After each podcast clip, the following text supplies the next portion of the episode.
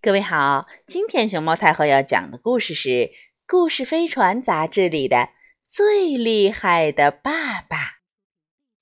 它的作者是法国的萨米尔·瑟努西和艾德·曹阳翻译。熊猫太后摆故事，每天在励志电台给你讲一个故事。哇哇哇哇哇哇！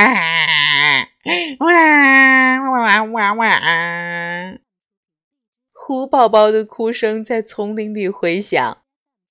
嗯，这是怎么了，我亲爱的宝宝？虎妈妈问。哇哇哇哇哇！我的毛绒玩偶丢了！虎宝宝边哭边说。这时候，虎爸爸庞大的身影出现了。嗷！别着急，爸爸说：“我们会找到他的。那个玩偶是什么样子的？”费多尔，你竟然不知道自己儿子的玩偶长什么样？虎妈妈气嘟嘟地说：“那个……”虎爸爸吞吞吐吐地说：“啊，不啊，不是这样的。他的皮毛软软的。”虎宝宝叫道：“我敢肯定，爸爸很快就能找到我的毛绒玩偶。我的爸爸是最厉害的爸爸。”滴答滴答滴答滴答滴答。一刻钟后，费多尔回来了。只见他嘴里叼着一样东西，那样子骄傲极了。嗯，不对，爸爸！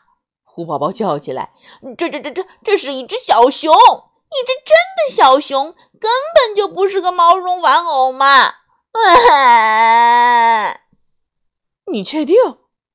费多尔放下昏昏沉沉的小熊，惊讶地问：“是的，费多尔，我们确定。”虎妈妈说。而且，我听到熊妈妈的吼声了。咱们最好离开这儿。呃，好吧，这回你得给我描述清楚才行。虎爸爸对虎宝宝说：“很简单。”虎宝宝回答：“我的玩偶长了一对大耳朵，还有……可是还没等虎宝宝说完，啾！”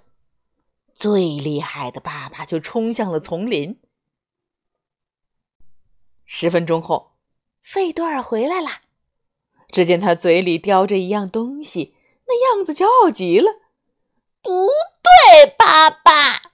虎宝宝叫起来：“这是一只小象，一只真的小象，根本就不是个毛绒玩偶嘛！”哎，你确定？费多尔放下昏昏沉沉的小象，惊讶地问：“是的，费多尔，我们确定。”虎妈妈说：“而且象爸爸找来了。”嗯，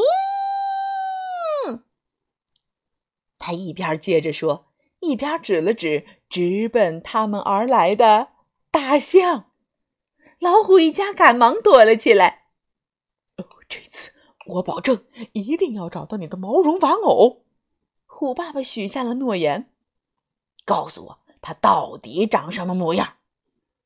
它的皮毛软软的，长了一对大耳朵，还有它是粉红色的。虎宝宝说：“记住了。”虎爸爸一边说，一边消失在丛林深处。五分钟后，费多尔回来了。只见他嘴里叼着一样东西，那样子骄傲极了。不对，爸爸！虎宝宝叫起来：“这是一个人，一个真的人，根本就不是个毛绒玩偶嘛！”哎，是吗？虎爸爸放下受惊的农夫，尴尬地说：“你确定吗？肯定吗？”“确定。”虎妈妈说：“别待在这儿了。”他的朋友们带着枪找来了，嘣嘣，伴着几声枪响，老虎一家再次逃开了。唉，看来最厉害的爸爸并没有那么厉害。总之，找起毛绒玩偶来就不怎么厉害了。宝贝儿，对不起，虎妈妈对虎宝宝说：“你的毛绒玩偶找不到了。没关系，咱们再换个别的，好不好？”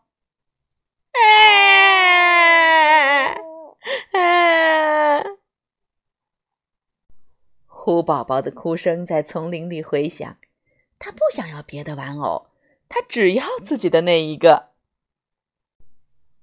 这时，虎爸爸对儿子说：“哦，别哭了，我有个小礼物要送给你，它是个很特别的小动物，我在森林里捡到的，我也不知道它好不好吃，但还是值得一尝的。你知道，老话说得好。”每天五个大羊腿儿，外加一点小野味儿，嘿嘿嘿，才能拥有健康的体魄。说完这些话，虎爸爸就把这个小东西放在了儿子面前。哎呀，那样子骄傲极了！爸爸，虎宝宝叫起来：“它不是什么小野味儿，而是我的毛绒玩偶。”你确定？虎爸爸嘟囔道。是的，我确定，我确定，就像我确定又肯定，我的爸爸是世上最厉害的爸爸一样。哎呀，嘿嘿。